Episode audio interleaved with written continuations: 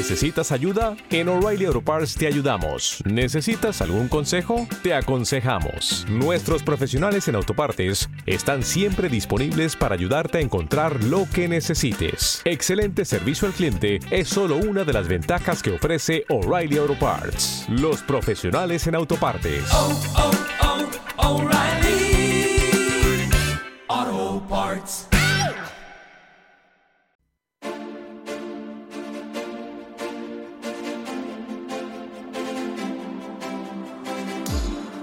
Tertulia de Mercados en Capital Intereconomía.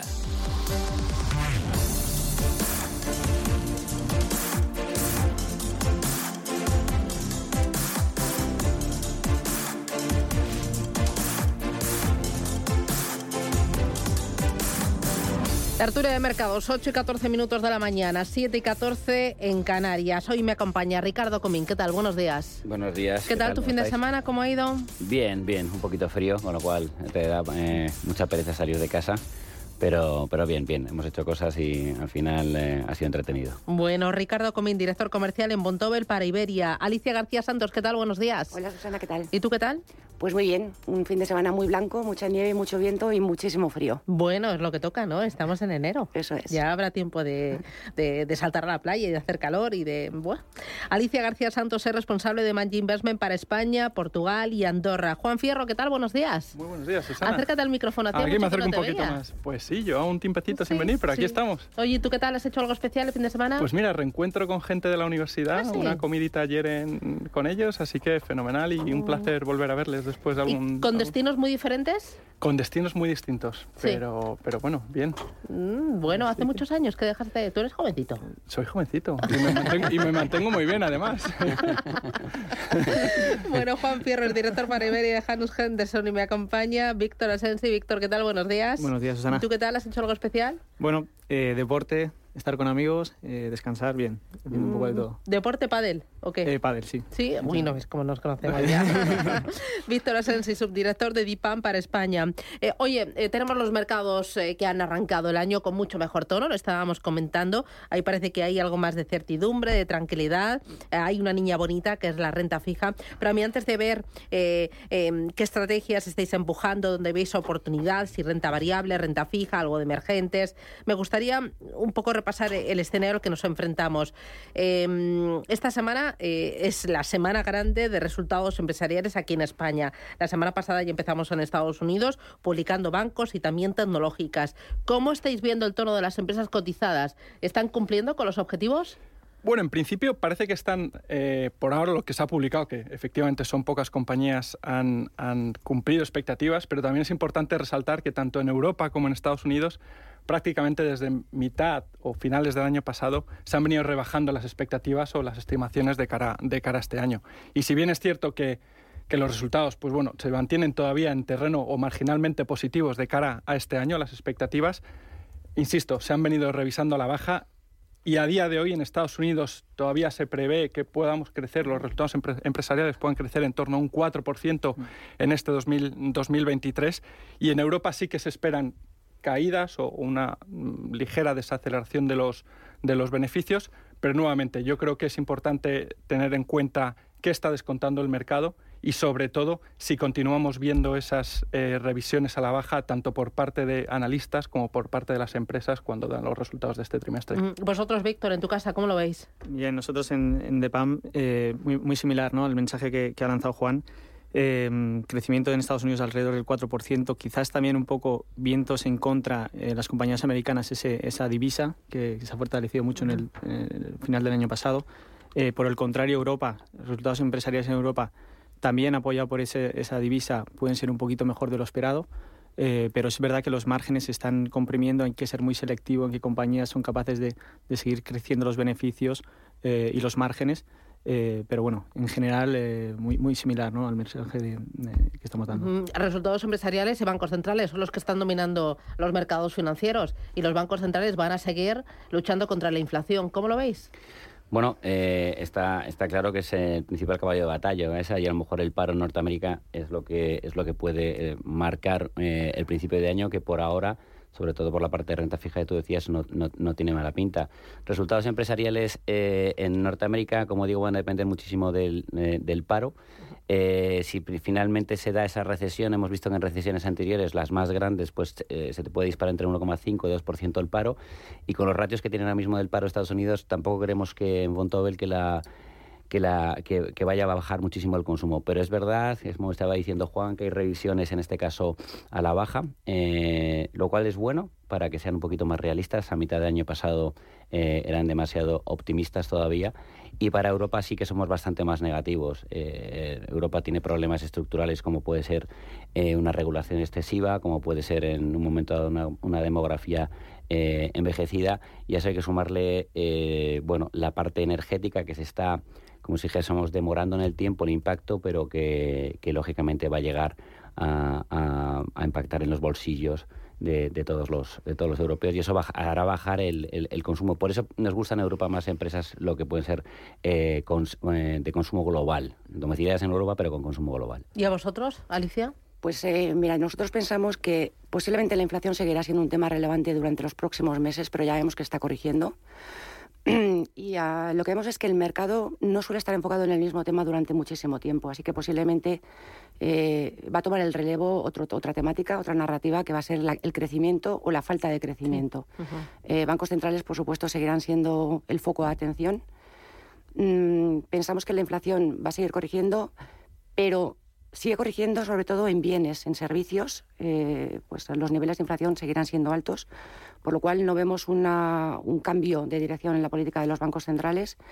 Pensamos que veremos inflación en Estados Unidos en niveles del 3,5 o 4%, pero el Banco Central, la Reserva Federal, es muy consciente de lo que puede significar, sobre todo para los mercados, eh, adelantarse o, hacer un giro a destiempo en su política monetaria, por lo cual pensamos que los tipos seguirán en terreno restrictivo durante un largo periodo de tiempo.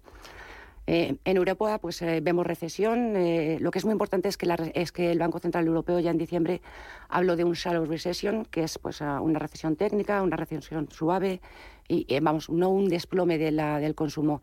Y eso es lo que entra en nuestro, en nuestro escenario base. Nosotros nos seguimos decantando por, ah, pues, por, temáticas, por temáticas de largo plazo, sobre todo por compañías que tienen el poder de fijación de precios. Y ahí hablamos sobre todo de infraestructuras, ¿no? y que pagan además un dividendo que sigue siendo una buena cobertura mm, para la inflación. Y luego, pues, ah, como ya hemos dicho en otras ocasiones, se ha abierto una oportunidad, una ventana de oportunidad eh, muy interesante para los inversores en renta fija. Por fin hay una alternativa a la renta variable para los inversores conservadores, que es la renta fija, sobre todo en algunas partes del crédito. Eh, para nosotros, pues donde vemos mayor posibilidades es en crédito corporativo de, alta calidad crediticia. Claro, la narración va a marcar el crecimiento este año, va a ser el gran caballo de batalla y todo el mundo descuenta mm, contracción en Europa. No sé si va a ser gran caballo de batalla, eh, pero sí que hay que tenerlo muy en cuenta. Pero coincidimos en este caso con Emanji y con Alicia que hay que tener mucha más eh, cautela con lo que es la inflación. Si la inflación sigue dando muestras de, de relajación, sigue dando muestras de que hay una tendencia hacia abajo. No quiere decir que no vaya a haber inflación, sino que no la va a haber tan fuerte. Eh, probablemente las expectativas eh, conservadoras en cuanto a siguientes subidas de tipo se cumplan y eso lógicamente va a ser bueno eh, para la previsión de, crecimiento de todos los países y también será bueno también para también el comportamiento de la curva de renta fija. Y eso es lo que más lo puede marcar. Eh, yo lo que, o sea, lo que vemos en Montobel eh, por la parte de crecimiento es que eh, estamos en un modo muy, muy, muy cauteloso. Incluso a principio de año, bueno, oye, llevamos mucho tiempo diciendo que viene la recesión, que viene la recesión y no termina de llegar, pero no está mal eh, ponerse manos a la obra por lo que pueda llegar. Veo que Juan asiente con la cabeza. Estoy prácticamente de acuerdo en, casi todo. Yo creo ¿Menos? que. ¿Menos en qué? Bueno, en, la polémica. A ver. Generando un poquito de polémica. No, yo creo que, por ejemplo, desde Janus Henderson, en las, en las primeras semanas de este año, yo creo que la inflación todavía va a seguir un tema muy, muy, muy mm. ardiente. Eh, esperamos, eh, y yo creo que hay en línea con el consenso, que, que, la Fed va a subir tipos por lo menos un cuarto de punto en dos ocasiones más. Eh, y ¿Un cuarto de punto y no 50 puntos básicos? La próxima subida 25 puntos básicos y la siguiente otros 25 en marzo. Creemos que la inflación sí que se va a, reducir.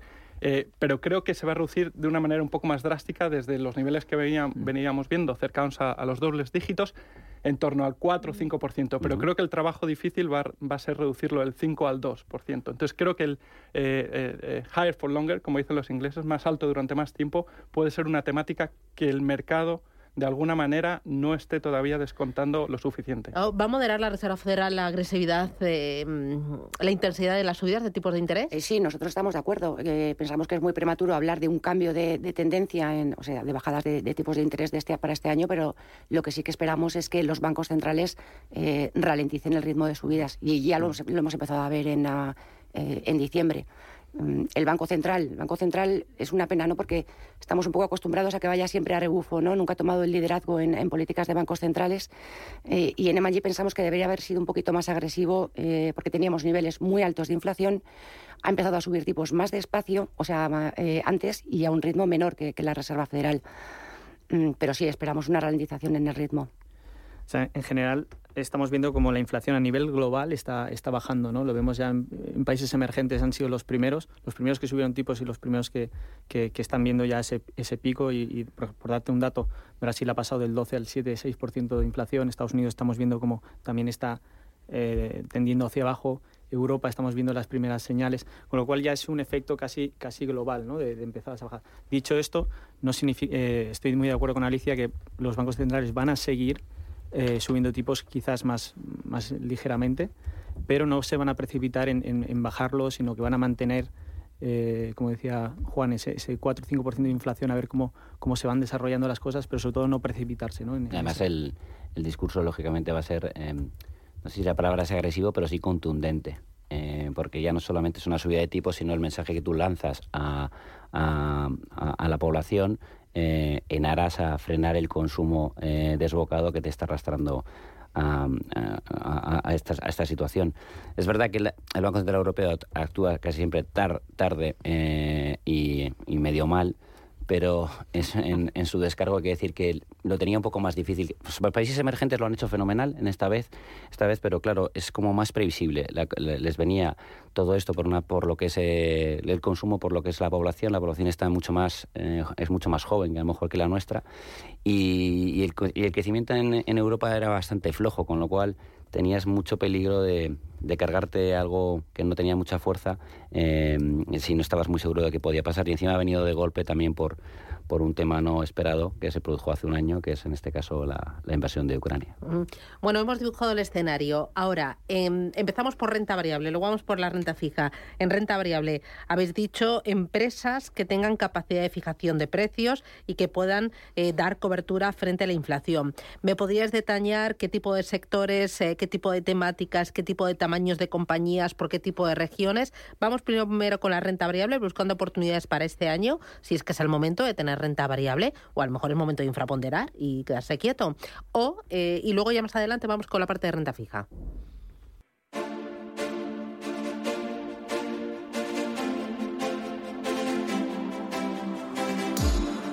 Tertulia de Mercados en Capital Intereconomía.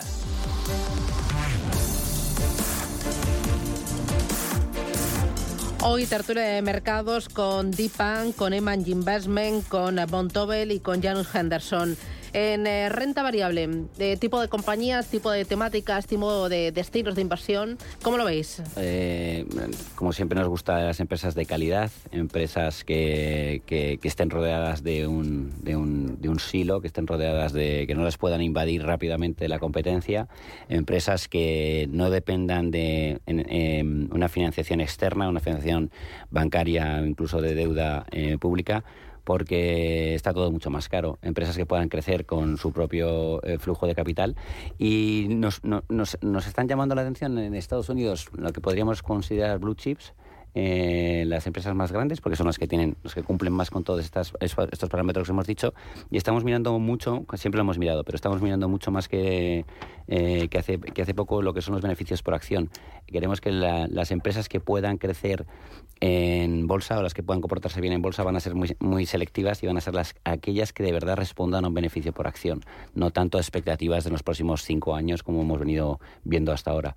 Incluso algunas empresas de hipergrowth, eh, rodeadas, o sea, cercanas a la tecnología, que han estado funcionando muy bien, si no tienen números creemos que van a seguir creciendo, digo, van a seguir sufriendo, incluso habiendo tenido caídas del 70% en el, en el año pasado. En cambio, algunas empresas, como puede ser Amazon, como puede ser en este caso Alphabet, creemos que, que lo pueden hacer, lo pueden hacer bien, y más si a lo mejor que eh, no es una buena noticia, pero bueno, anuncian reducción de, trabajadores. Sí, sobre todo hemos visto en el año 22 un, reset, lo podríamos denominar como el, año del reset en las valoraciones, sobre todo en compañías de, calidad, fruto de esa subida de tipos fuerte y ha hecho que las, que las valoraciones corrijan y, sean a niveles atractivos. Ahora hay una oportunidad de comprar compañías que crecen de calidad, que crecen eh, cercanas a doble dígito, un dígito bajo, eh, a valoración similar a compañías defensivas que no con, múltiplos de, crecimiento mucho más bajos. Entonces eh, ahí hay una oportunidad, esas compañías con, como has dicho, con poder de fijación de precios, con ingresos recurrentes, con buen margen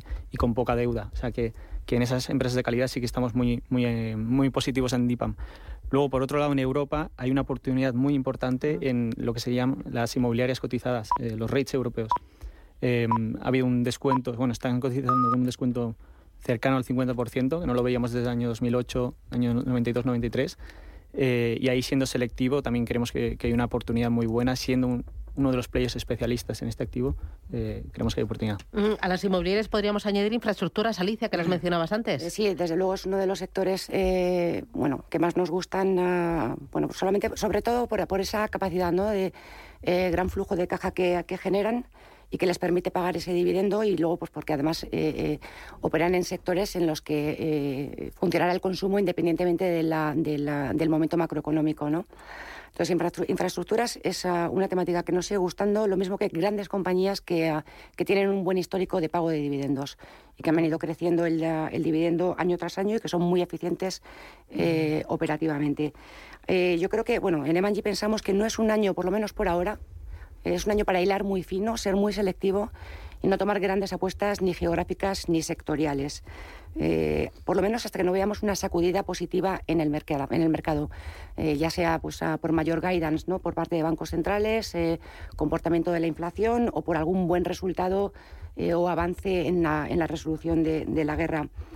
A nivel general, vamos a ver oportunidades. China nos sigue pareciendo barato, a pesar de las subidas que hemos visto.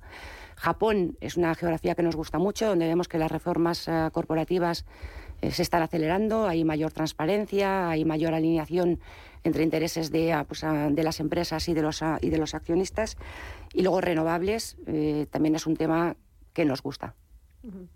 Una cosa, cuando hablas de infraestructuras, estás hablando, eh, porque esto toca a muchos sectores, es muy transversal, ¿no? Y renovables está dentro también. Claro, renovables está dentro. Efectivamente, no solamente hablamos... y ahí tecnología también está dentro. Y tecnología también está dentro. O tratamiento de agua, estoy eh, Torres de datos, efectivamente, sí. Pensamos que, eh, bueno, son sectores donde, a donde se va a dirigir muchísima financiación, tanto pública como privada, y eso va a significar pues muchas oportunidades para, para el sector privado. Juan, en renta variable, ¿cómo lo veis? Pues muy de acuerdo con mis compañeros. Yo creo que este año el factor calidad va a ser un factor fundamental y calidad se puede definir de muchas maneras, pero evidentemente compañías con poder de precio, con poder para, para proteger sus márgenes, con balances saneados que no tengan necesidades de financiación en el corto plazo que les pueda comprometer eh, aún más los resultados de cara, de cara a este año. Entonces, en general, podemos encontrar compañías de calidad en prácticamente todos los sectores. Sí que me voy a tirar a la piscina con, con la región europea. Después de muchos años, creo que, que, siempre hemos dicho Europa, Europa, y parece que nunca llega. El año pasado fue un buen año para la renta variable europea. Creemos que este año puede ser un año bueno para la renta variable europea, por lo menos en términos relativos. Sabemos que cotiza en descuentos eh, muy, muy, muy importantes con respecto a la renta variable americana, cerca de 20% o 25% eh, con respecto a la renta variable americana. Contamos con el factor divisa, el euro, como sabéis, se ha depreciado bastante y esto puede ayudarnos sobre todo a muchas compañías exportadoras de cara a una reapertura o una recuperación de la economía china. Por lo tanto, Europa creemos que puede ser un año interesante para... Oye, me habéis mencionado China, eh, hoy arranca el nuevo año chino, ¿no? El año del conejo, y todos estos días me están diciendo... Asia para renta variable y Europa y Estados Unidos, al menos en este arranque de año, para renta fija. ¿Estáis de acuerdo que eh, eh, Asia puede ser una buena oportunidad para la parte de renta variable? ¿Cómo veis Asia y China? Bueno, eh, donde nosotros creemos en DIPAM que hay mucha oportunidad en, renta fija emergente. ¿eh? No, estaríamos de acuerdo solo en renta variable, en renta fija emergente también. Estamos hablando de, por lo menos en, nuestro, en nuestro fondo, de una TIR del 8%, eh, investment grade. Eh, es un carry que nunca, nunca lo habíamos visto en los últimos 20 años o 10 años por lo menos y, hay una oportunidad muy buena, ¿no? más como hemos dicho antes, con la bajada de tipos, eh, bueno, o por lo menos ese pico de, subidas en, emergentes, ¿no? O sea, que, que, ese carry histórico en emergentes, eh, nosotros hemos cambiado, evidentemente siempre hay riesgos, pero de neutrales a, positivos, ¿no? O sea, que no, no, solo en renta variable hay oportunidades en, en, Asia o en emergentes, hay mucho más eh, que, Asia, y, y ahí estamos positivos. Bueno, nosotros lo que vemos es que eh, para la parte de emergentes no solamente es Asia. Eh, eh, además, es, muchas veces hablar de, todo lo que es emergentes es un poco complicado. El año pasado, por ejemplo, se tiene la sensación de que emergentes ha sido un año malo pero hay que tener en cuenta que si tú quitas el 31% de caída de, que ha tenido China y el 5% que desapareció de, del, índice de emergentes como es Rusia, el resto de los países no lo han hecho tan mal. Incluso hay países con, números positivos eh, como Brasil con el 11% arriba. Entonces hay que ser eh, un poco más eh, selectivo, ya no solamente en compañías, sino también en países, y creemos que lo pueden hacer bien. Además, se está llevando un, movimiento importante en cuanto a, una deslocación de industria. China va a seguir siendo la gran fábrica del mundo, pero ya hay algunos, algunos países beneficiados de todo esto, como puede ser Vietnam, como puede ser Indonesia, y, India lo está haciendo muy bien. Eh, India también es un país a lo mejor el que ahora habría que tener en cuenta eh, con todas las reformas que está haciendo y además, bueno, también, por ejemplo, está subiendo, eh, que no es unos buenos, un buen, una buena noticia para los mercados, pero sí que en un país como China, como India se lo podía permitir, está subiendo algo los, los, los, los impuestos en, en orden a, dar una mayor estabilidad eh, estructural al país, que puede ayudar también, puede ser muy de gran ayuda para los mercados. Juan. Nosotros, de, cara al comienzo de este año, todavía somos algo cautos con, emergentes. Yo creo que los tres grandes o los interrogantes que, que, veníamos viendo del año pasado siguen abiertos y en este caso es la inflación en los mercados desarrollados. Eh, cuál es la trayectoria de la política monetaria de la Fed en cuanto a subidas de tipos y por ende la fortaleza del dólar.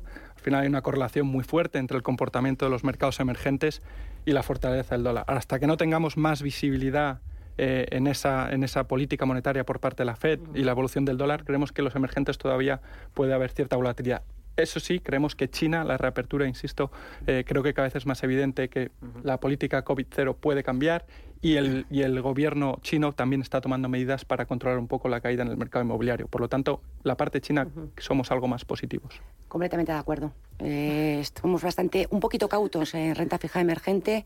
Eh, sí pensamos que puede ser una oportunidad, sobre todo para la segunda mitad del año, pero también, como decía Ricardo, en, mercados emergentes hay eh, pues, una gran dispersión en crecimientos eh, y en economías. Entonces no podemos hablar de los emergentes en, en, términos generales. Em, sin ninguna duda, la reapertura de China pues, va a tener muy, buena, muy buen efecto eh, sobre el resto de economías en Asia. Eh, hasta ahora lo han hecho mejor las economías de Latinoamérica. primero porque han estado más aisladas del tema COVID y no tenían esa cercanía ¿no? a, la, a la guerra de Ucrania. pero bueno, pues Asia sí que puede ser una oportunidad para la segunda mitad del año. Es importante, yo creo, aquí también señalar todo el tema de los semiconductores, eh, que está siendo, eh, se está hablando muchísimo de ello. Eh, bueno, había habido una bajada importante en el consumo de semiconductores y había, había habido un castigo muy fuerte a las empresas de semiconductores. Habitualmente se empieza a castigar las empresas de semiconductores como seis o siete meses antes de que se llegue al pico de, de stock eh, como la demanda había, empezado a bajar, el pico de stock está bastante cercano y también hay que tener en cuenta que la, subida en precio de los semiconductores se suele producir cuando estamos eh, eh, ya vislumbrando que empiezan a bajar, empieza a bajar este stock. Entonces, bueno, puede ser de manera muy puntual y siendo muy selectivos una oportunidad para esas empresas de semiconductores que van a seguir teniendo demanda porque no podemos vivir sin semiconductores, es el bien más preciado casi hoy en día y, y, que, y que lógicamente eh, han, han, estado muy castigadas en precios en, en el último año. Me voy a publicidad. Volvemos y entramos de lleno en la renta fija, que es la niña bonita de este año. Publicidad y volvemos.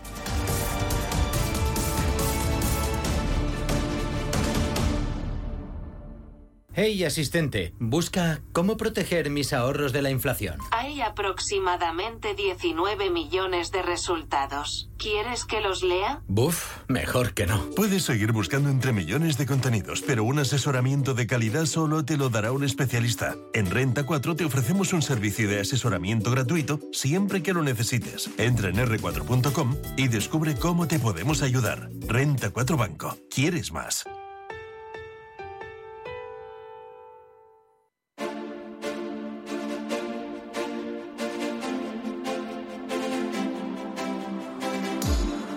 Tertulia de Mercados en Capital Intereconomía. Tertulia de mercados con Víctor Asensi de Dipan, con Alicia García, Santos de Eman Investment, con Ricardo Comín de Montobel y con Juan Fierro de Janus Henderson. Renta fija, me decía Alicia, provocadora. Yo, eh, eh, ¿No es la niña bonita de este año o, a ti te da miedo que todos estemos tan, tan eh, con la renta fija? Bueno, de hecho hay algunos cenizos que empiezan a decir que ya hemos visto la, primera mitad ¿no? de, de subida del mercado en renta fija. Eh, y nosotros no estamos de acuerdo, pensamos que todavía, que va a ser un, buen año para la renta fija. Eh, también hay que decir que es que venimos de unos niveles, eh, que, las subidas de tipos, la agresividad ¿no? de los bancos centrales el año pasado provocó pues, unas caídas, unos ajustes en, precios que no habíamos visto en, en, muchísimo tiempo, que han llevado a las rentabilidades a unos niveles, tanto en gobiernos como en crédito corporativo, investment grade o de high yield, no vistos desde una oportunidad no vista desde el 2008. Em, y, lo que seguimos viendo es que eh, los spreads o los diferenciales de crédito todavía siguen reflejando eh, gran pesimismo, ¿no? Una situación eh, pues más negativa de la que nosotros esperamos, un nivel de impagos pues muy superior a la media que hemos visto históricamente, incluso en el peor de los escenarios. Así que pues hay, un buen colchón de, en rentabilidades, lo cual supone un binomio de rentabilidad-riesgo bastante atractivo para, el inversor conservador. Ricardo. Eh, completamente de acuerdo. Eh, lo primero, eh, el año pasado fue curioso. yo creo que en mi carrera yo nunca lo había visto. Cayó más el, el investment grade que el high yield eh, sufrió más el grado de inversión que el Esto se produjo un poco por las duraciones, con lo cual te está diciendo que realmente el castigo vino eh, de la mano de la reacción eh, de los bancos centrales a la inflación. Volvemos casi al principio de la tertulia. Eh, en cuanto a si ya ha corrido todo lo que tenía que correr la renta fija, o ha corrido la mitad, o ha corrido tres cuartos, no tenemos ni idea si ha corrido o no ha corrido, pero lo que sí que estamos, está, esos son hechos palpables, es ahora mismo las yields que se están produciendo en carteras. Y la semana pasado tuvimos un gestor nuestro que estaba presentando su producto y su producto, lo digo como, como, como ejemplo, eh, tenía una duración por debajo de, dos años y tiene una, tiene una, una yield del cuatro y pico, eh, siendo un grado de inversión. Eh, esto no lo veíamos, como estaba diciendo Alicia, desde el año 2008. Y al final la renta fija es verdad que puede correr por un estrechamiento de, diferenciales y, puede hacer dinero por esa parte, pero al final es una, es una cuestión de, de sentarte sobre una TIR, eh, que esto te dé un carry y que consigas eh, un, un, cupón casi, por llamarle cupón recurrente todos estos años. Y ahora mismo está, está a punto de caramelo para poder conseguir esto. las curvas encima están aplanadas, no sabemos si tiene sentido que estén aplanadas o no, con lo cual todos los, todas las variables que, que observas a día de hoy y con esta situación, por eso también decía que es muy importante cómo, se comporta la inflación, es muy positiva para la renta fija. Eh, con yields en torno al 5 en grado de inversión, lo normal es que a un año te estés manejando rentabilidades a cierre sin que haya, en este caso, estrechamiento diferenciales en torno al 8, 8 y pico. Eh, sería lo normal. Eh, pero, pero bueno, es difícil hacer predicciones. Sí, comparto totalmente lo que ha dicho Ricardo.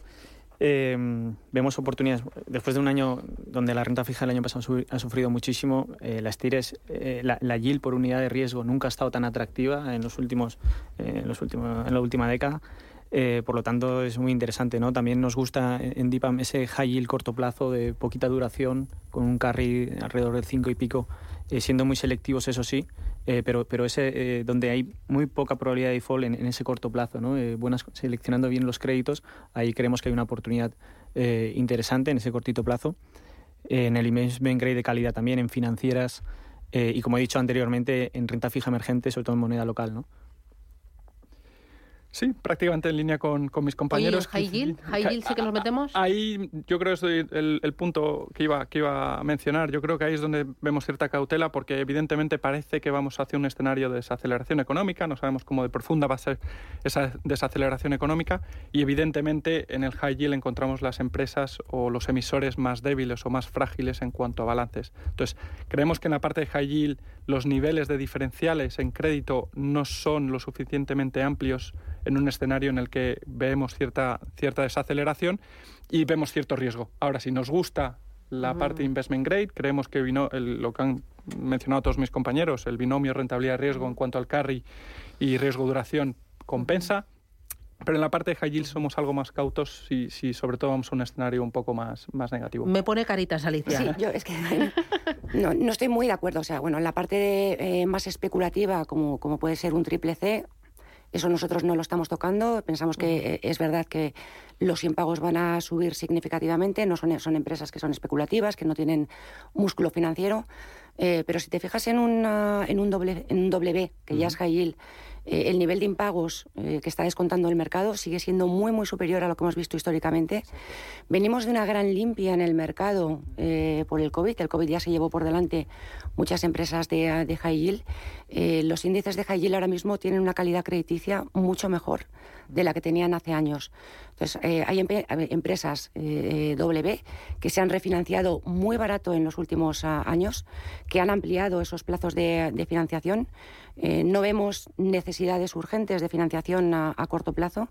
Así que en los tramos más conservadores de la, del high yield nosotros sí que seguimos viendo valor y, y, vemos también que, que, el yield que ofrecen es, sigue siendo muy atractivo. ¿De cuánto estamos hablando? Pues estamos 10, hablando, 12. Estamos hablando de unos yields eh, del, bueno, del 12%, son, son los, uh, eh, los tramos más, uh, más arriesgados, pero en torno al 10% sí. Sí, sí. Y, y, luego dentro de, ese, de ese W también podemos tener, tenemos que tener muy en cuenta deuda subordinada financiera, eh, que al final son emisiones high yield, emisiones W, pero que están respaldados por eh, muchos bancos y entidades financieras que son que son grado de inversión. Y que están muy bien posicionados en este entorno de subida de tipos. O sea, Exacto. sus márgenes, sí. es verdad que van a tener impagos, pero sus márgenes se van a, venir, se van a ver beneficiados por la subida de tipos. Exacto, y, y, y al final, yo, o sea, no es tan sencillo, pero bueno, eh, esencialmente lo que tienes que ver detrás es quién es el pagador. A, aparte de que de la emisión sea perpetua, no sea perpetua, y eso es un poco lo que, lo que, lo que las empresas de rating castigan eh, en cuanto a rating, pero, pero el pagador es un grado de inversión. Eh, y se ven obligados en ese tipo de deuda a pagar más, de lo, lo cual nos podemos beneficiar, en este caso, los inversores. Víctor. Sí, nosotros, ¿Algo que añadir o no? No, básicamente nosotros en, en, nuestras estrategias de renta fija global flexible hemos, hemos incrementado esas eh, exposiciones financieras eh, subordinadas y porque nos parece atractivo en eh, la yield que ofrecen, ¿no? Oye, para terminar, sostenibilidad. Me da la sensación de que este año, eh, en general, estáis todos poco sostenibles. No sé si es una sensación mía, pero estamos tanto con la incertidumbre, con los tipos, con eh, la volatilidad, con recuperar lo perdido el año pasado, que la sostenibilidad ha quedado eh, enterrada bajo la alfombra. No, yo creo que bueno, en los últimos años no, han sido muy a, a, um, buenos ¿no? para invertir en el COVID, pues afectó mucho a todos los temas de educación, eh, sanidad, después hemos tenido la guerra de Ucrania. Yo creo que eh, el tema de la sostenibilidad está aquí para, para, quedarse y sobre todo, pues solamente hay que mirar a temas de uh, independencia y seguridad uh, energética. Eh, y en Estados Unidos pues, se ha aprobado esta, esta ley de, de, contención de la inflación y en Europa también hemos visto que se ha aprobado eh, la ley, ¿cómo se llama? La Repower EU, ¿no? Que, eh, pues que apunta a temas de, de, independencia energética y esto va a significar eh, miles de millones eh, que se van a destinar a temas de renovables. Yo creo que el tema de sostenibilidad está aquí para quedarse, que posiblemente dentro de menos de lo que pensamos no vamos a hablar ni de fondos sostenibles o no sostenibles, que es que ya todos los fondos van a incorporar por defecto criterios de sostenibilidad. Antes, y perdóname un poco chascarrillo, antes eh, el tema de la sostenibilidad iba más de osos polares y, y cosas de estas, pero eh, este año eh, lo que es la guerra de Ucrania, eh, incido en lo que estaba diciendo Alicia, que estamos completamente de acuerdo, ha sido un sopapo en cuanto a que la sostenibilidad también tiene que venir, que venir de la mano de eh, independencia energética. Y todo lo que tiene que ver con la independencia energética, que es un racionamiento mucho más práctico, sobre todo para un, para un continente como Europa, tiene sentido. Con lo cual, eh, energías renovables, todo esto, y no solamente eso, edificios inteligentes, optimización de la energía, todo esto puede ayudar muchísimo y va a haber demanda por todos estos bienes.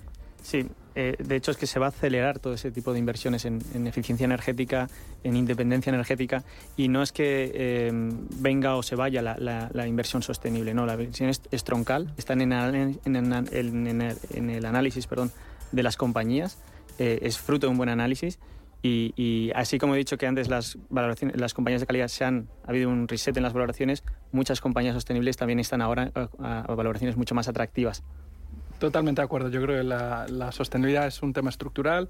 El año pasado no hizo más que acelerar eh, la transición energética y vamos a seguir viendo la inversión y el apoyo gubernamental en este sentido. Víctor Asensi desde DIPAM, Alicia García Santos de Mangy Investment, Ricardo Comín de Bontobel, Juan Fierro desde Janus Henderson. Gracias, un placer.